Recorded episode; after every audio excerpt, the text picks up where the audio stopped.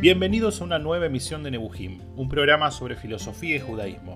Mi nombre es Jonathan Cohen y en este episodio, el número 8, comenzaremos a conocer la vida y el pensamiento de Martin Buber, sin lugar a dudas uno de los pensadores judíos más importantes del siglo XX.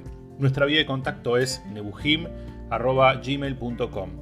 Podés escribirnos con comentarios, sugerencias o también para contarnos qué temáticas te gustaría que abordemos en próximas emisiones. Comenzamos entonces con Martín Buber.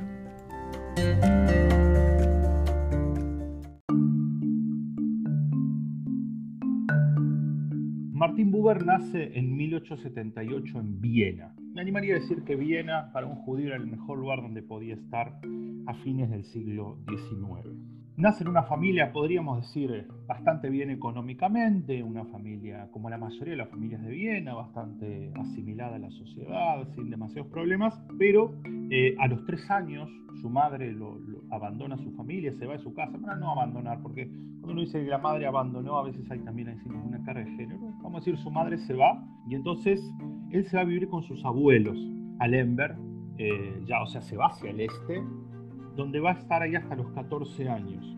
Su abuelo, Salomón Buber, fue un rabino muy, muy importante. Fue uno de los principales compiladores de Midrashim, de relatos, comentarios de, la Torá, del Tanaj, de la Biblia judía del siglo XIX. De hecho, si alguna vez alguno de los que quizás tiene más recorrido judaico escucha hablar del Tanjuma Buber, el comentario de Buber, ¿sí? el Tanjum, el libro copiló Salomón Buber, es el abuelo de Martín Buber. ¿sí? O sea, él empieza a acercarse mucho a la tradición rabínica clásica, lo cual no era usual para un niño vienés, que en general el judaísmo vienés era mucho más asimilado, como dijimos. Es un políglota, Martin Buber, habla alemán, yiddish, hebreo, polaco, inglés, francés, italiano, español, latín, griego, holandés, ¿sí? Realmente aprende un montón de idiomas, se lee un montón de idiomas, es muy culto. Toda su niñez y su adolescencia se la pasa leyendo. Y a los 14 años, él se encuentra con dos pensadores que lo van a marcar. Con Kant, Emmanuel Kant, quizás hasta esa época quizás el gran filósofo del racionalismo, ¿sí? de la ética, y con Nietzsche. Dos pensadores que son así como bastante opuestos, ¿no?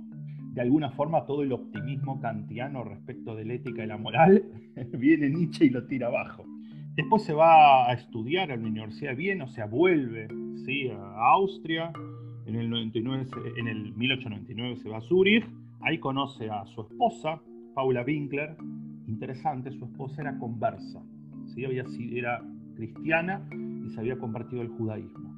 Después se va a estudiar a la Universidad de Berlín y en el año 1904 se encuentra de alguna forma, él ya lo conocía, pero se empieza a reconectar mucho con el hasidismo, con la literatura hasídica, sobre todo con la figura del Baal que fue el fundador del hasidismo. Escribe, compila libros, leyendas sobre el rabino de Nachman, el Baal ¿sí? hace compilaciones de leyendas hasídicas. ¿sí? Entonces también vamos a conocer a Martin Buber por este rol, ¿no? por el rol de eh, gran compilador de leyendas y de, historias eh, hasídicas. Se une al movimiento sionista, ¿sí? piensa en principios del siglo, siglo XX, o sea, pleno, pleno auge, digamos, del, sionismo, y eh, sobre todo a través de Herzl, en una visión más bien democrática. ¿Sí? Él eh, de alguna forma entra más por el sionismo cultural, el sionismo de Ahadam, ¿sí? no entra tanto en la cuestión más política, sino mucho en la cuestión cultural. Esto es uno de, de los rasgos que él va a tener. También se eh, asume tareas de, lo que sería periodísticas, ¿sí? es el editor de Die Welt, que era un este, semanario sionista, de Jude, que era otra revista sionista. O sea, empieza a ser una figura importante en lo que llamaríamos la prensa judía de la época. En el año 23 escribe lo que va a ser su libro más popular, que es el famoso Yo y tú, que quizás es el libro como más, más famoso de, de Buber. Y en el año 25 encara un proyecto que en verdad a decir verdad, le va a llevar 35 años, porque en verdad lo va a terminar de redondear en el año 60, que es una traducción de la Biblia judía del Tanaj al alemán, una nueva traducción que la va a encarar nada menos que con Franz Rosenzweig, de los teólogos judíos más importantes de la época. Va a terminarlo, obviamente, Rosenzweig muere muy joven, de, lo que llamaríamos eh, la famosa esclerosis lateral.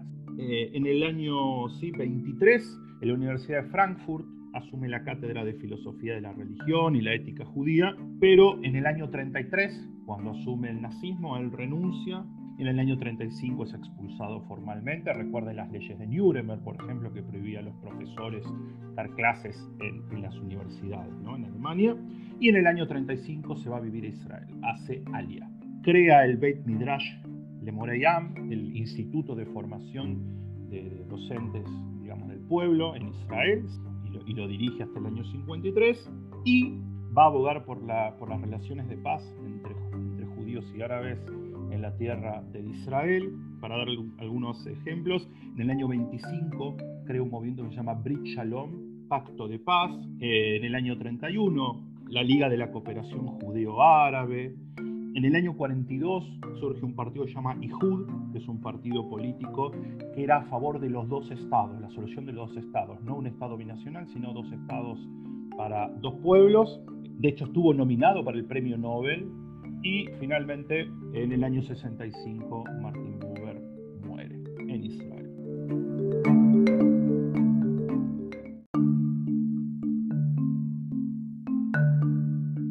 Una de las ideas, uno de los campos con los que más se suele asociar a Martin Buber es lo que se llama la antropología filosófica. Vamos a decir, una rama de la antropología que no hace tanto estudios de campo, sino que se dedica más, como justamente dice la palabra, la especulación filosófica. ¿Sí? El gran libro de antropología filosófica, las grandes obras son el Yo y tú, del año 23, como dijimos, Entre el hombre y el hombre, otro libro de Martin Buber, también algunos libros acerca del problema del bien y el mal. O sea, él va a escribir bastante sobre la condición humana, sobre la vida en sociedad. Kant, recuerden que él lo había leído desde muy chico, se pregunta qué es el hombre, una de las preguntas eh, digamos, que, gira en, torno al pensamiento de Kant, que es el hombre. Y entonces, ¿cómo lo va a encarar Martín Buber? Desde un lugar existencial. ¿Qué quiere decir? No definir como una cuestión etérea, sino un enfoque aquí y ahora, un enfoque holístico, un enfoque global, que no es sistémico, ¿sí? Nuevamente, no es un pensador racionalista duro, no es Spinoza que va a traer diferentes axiomas, sino que él va a pensar en el hombre concreto. Por eso muchas veces se lo suele incluir a Buber dentro de las corrientes existencialistas. El enfoque de, de Buber es también un enfoque anti-ideológico. De alguna forma no le interesa conceptualizar al hombre dentro de una ideología determinada. Y él lo que sostiene, y esto es muy interesante para los tiempos que corren, es que cuando se vuelve el hombre problemático, en el sentido, cuando la, la pregunta por el hombre se vuelve un problema en tiempos de desamparo. Es decir, no cuando está todo bien, cuando está todo mal. En tiempos de crisis aparece la pregunta por el hombre. La respuesta a la pregunta de qué es el hombre no está en soledad. ¿Por qué? Porque él dice que hay dos peligros en tratar de buscar la respuesta a la pregunta por el ser, por el hombre en soledad. La primera es la anulación colectivista. Los sistemas totalitarios, quizás los dos más representativos, nazismo y comunismo, que lo que hacen es anulan la pregunta por el hombre. No hay, ¿qué es el hombre? El hombre es el engranaje de una máquina. Para el totalitarismo, el hombre es eso. El hombre es, es una piecita del reloj. Eso dicen los sistemas colectivistas. Nuevamente, puede haber colectivismo de derecha, el fascismo, colectivismo de izquierda, el comunismo. Pero hay otro peligro, el solipsismo místico. ¿Qué es el solipsismo místico? Es ir para adentro y aislarme del mundo. ¿sí? Buscar la, la respuesta aislándome de todo y yendo a mi interior. ¿sí? El misticismo que anula la realidad. Y eso es un problema también, dice Buber. Y es muy actual también eso. ¿eh? Evadirme de los problemas sociales, evadirme de la solidaridad del otro, cerrándome en mí mismo.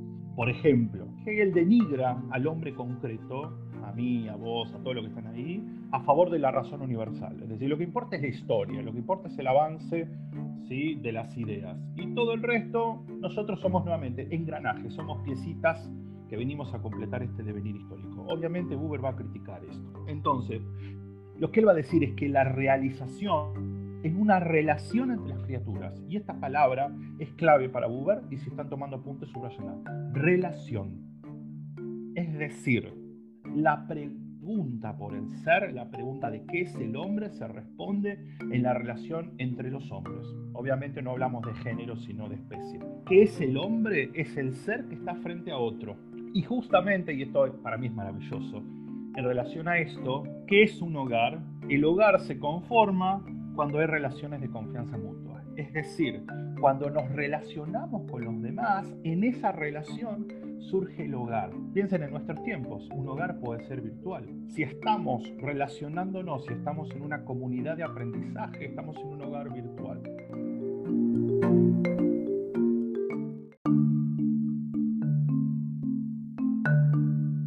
No todas las relaciones son iguales.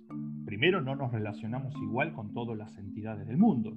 Yo no me relaciono igual con mi hija, con mi esposa, que lo que me relaciono con el kiosquero y está bien que así sea. Digo, si tuviera la misma relación con el kiosquero que con mi esposa y con mi hija, algo está, algún problema tenemos. Claramente, no todas las relaciones son iguales.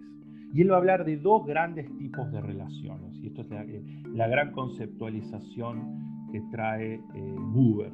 Las relaciones yo-tú y yo-eso. ¿Qué es la relación yo-tú? es la relación en la que no es YouTube, porque suena como YouTube, yo tú, pero no, no es YouTube, es yo tú. Es cuando yo me relaciono con otra persona a la cual, vamos a decir así, la coloco en la misma, el mismo grado donde estoy yo. Es decir, es un encuentro puro, directo, donde el diálogo no está subordinado a un universal. ¿Qué quiere decir esto? Donde yo me encuentro y dialogo con el otro desde, vamos a decir, yo por completo y el otro por completo. Es una relación que no está mediatizada, que no es instrumental.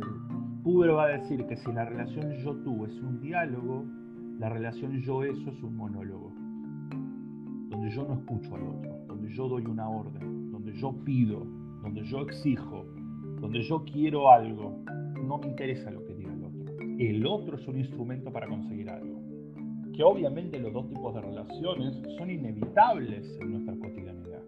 No nos podemos relacionar yo tú con todos, pero el problema es cuando nos relacionamos yo eso con todos, incluso con quienes nos deberíamos relacionarnos desde yo a tú. Entonces, ¿se acuerdan que antes Buber decía que el hombre se construye en la relación? Lo que él va a decir es que según cómo me relacione con los demás, según cómo yo me voy a desarrollar, es decir, el yo, yo, puede ser un yo solitario, autorreferido, o sea, autocentrado en sí mismo, ¿sí? la relación yo-eso, donde lo único que importa soy yo. Y al fin y al cabo estoy solo. ¿Por qué estoy solo? Porque aunque puedo estar rodeado de gente, no me relaciono con otros, me estoy relacionando instrumentalmente. O puede ser un yo singular, irreductible, autorrealizado, que está consolidado porque en el otro también lo encontró justamente una persona por completo. Piensen en esta, si quieren, en esta paradoja. Cuando hablamos, por ejemplo, de la deshumanización y los totalitarismos, ¿sí? el caso más paradigmático es la Shoah. Mientras más deshumanizaron a los judíos los nazis, más se deshumanizaron ellos mismos. ¿Por qué? Porque cuando al otro lo ven como un objeto a desechar, están perdiendo su propia humanidad. Esto es interesante. Mientras yo más denigro al otro, más me denigro a mí. Mientras yo más lo veo al otro como un objeto, más me objetivizo yo. Y viceversa. Mientras yo más dialogo en el sentido más profundo de la palabra con el otro, más me consolido yo como persona. Entonces, él dice que las relaciones con los demás nos marcan. Si con todos me voy a relacionar instrumentalmente, me vuelvo fragmentado, me parto en mil pedazos.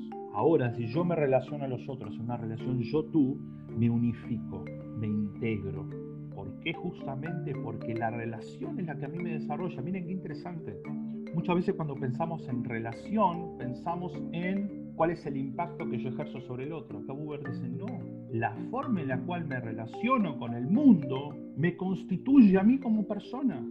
Según cómo yo voy a interactuar con mi entorno, no solo el efecto que voy a generar en mi entorno, sino cómo yo me voy a desarrollar, si de forma fragmentaria o de forma unificada.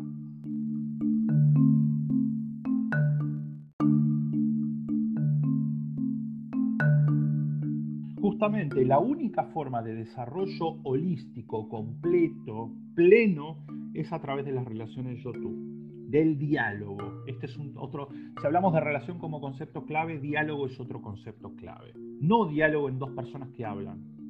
Porque si yo estoy, nuevamente, voy al kiosco y le pregunto, ¿cuánto sale esa Coca-Cola? Y el kiosquero me dice 100 pesos. Ah, bueno, le doy 100 pesos y me da la Coca-Cola. Eso no es un diálogo. ¿Sí? En todo caso es una conversación, pero estamos dialogando, según Buber. Yo quiero tomar Coca-Cola, él quiere recibir plata. Para mí, él es una máquina expendedora, para él yo soy un cajero automático. Entonces, cuando hablamos de diálogo, hablamos de otra cosa. Cuando hablamos de diálogo, hablamos justamente de una, realmente una relación mucho más profunda. Y él dice que hay como tres estratos del diálogo. Está el intercambio, que es el, diálogo verbal, la transmisión, ¿sí? que él va a entender eh, que la transmisión, ahora, ahora vamos a ir, que la transmisión es de alguna forma cómo yo me relaciono con todo lo que es la naturaleza, la ciencia, y la recepción, que él dice que es algo supraverbal, que lo va a definir mucho en relación a mi relación con lo divino, cómo yo capto lo divino. En esta idea de la relación, no solo hay un tú, somos nuestros prójimos, sino que hay un tú eterno, que es Dios. Y este es un tema muy complejo porque nunca queda muy claro si cuando habla de Dios, Buber está hablando de un Dios teológicamente cercano a lo clásico o si de la idea de Dios, porque Buber también es un pensador que no, no es ortodoxo. Pero él, lo importante para él es que ¿qué es, eh, ¿qué es Dios o qué es este tú eterno? Un valor eterno. Es algo que nos une, es decir, es el centro común en el diálogo comunitario. ¿Qué es lo que tenemos en común cuando formamos una comunidad? Un valor, una idea. Puede ser Dios, puede ser una idea política, puede ser una disciplina artística, pero eso es el centro común a todos. Dialogamos porque tenemos un centro común que es Dios.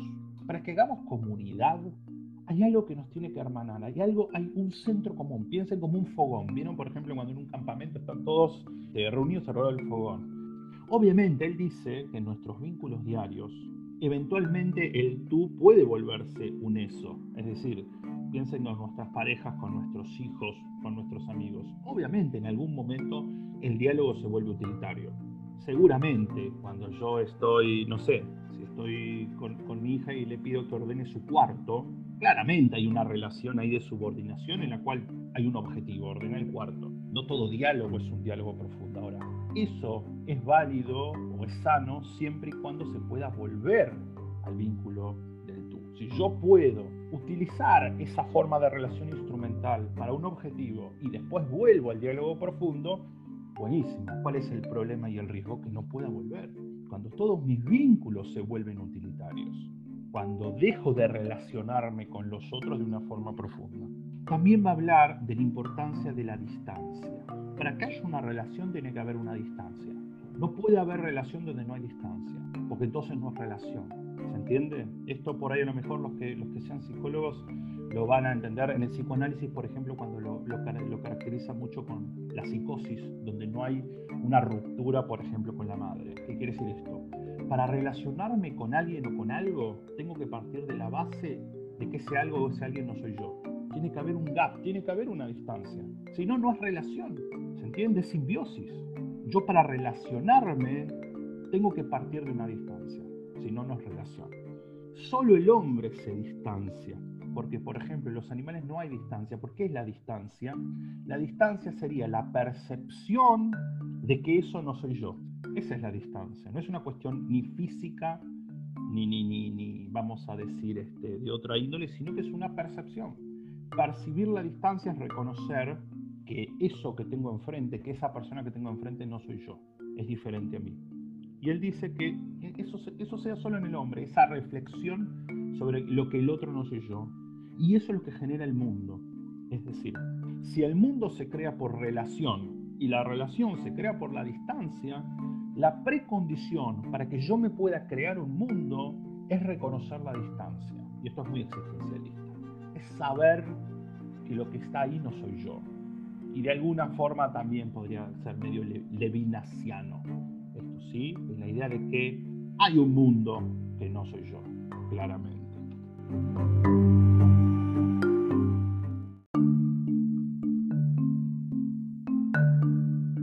Otro de los temas que, que toca Buber, muy interesante, es la idea de la confirmación. Y esto sí va, pero súper opuesto a Nietzsche. ¿Se acuerdan que Nietzsche hablaba de que el superhombre de alguna forma no le importa lo que digan los demás, crea sus propios valores, ¿sí? es una especie de lobo estepario que se lleva puesto el mundo y no le interesa nada? Bueno, Buber dice todo lo contrario. Él dice, para alcanzar mi potencial necesito un otro que me confirme, que me valide. Yo puedo escribir una poesía de lo más hermoso, pero si no hay un otro que me dice, che, qué lindo lo que escribiste, me gusta, yo no puedo realizarme. ¿Por qué? Porque somos animales sociales y porque necesitamos...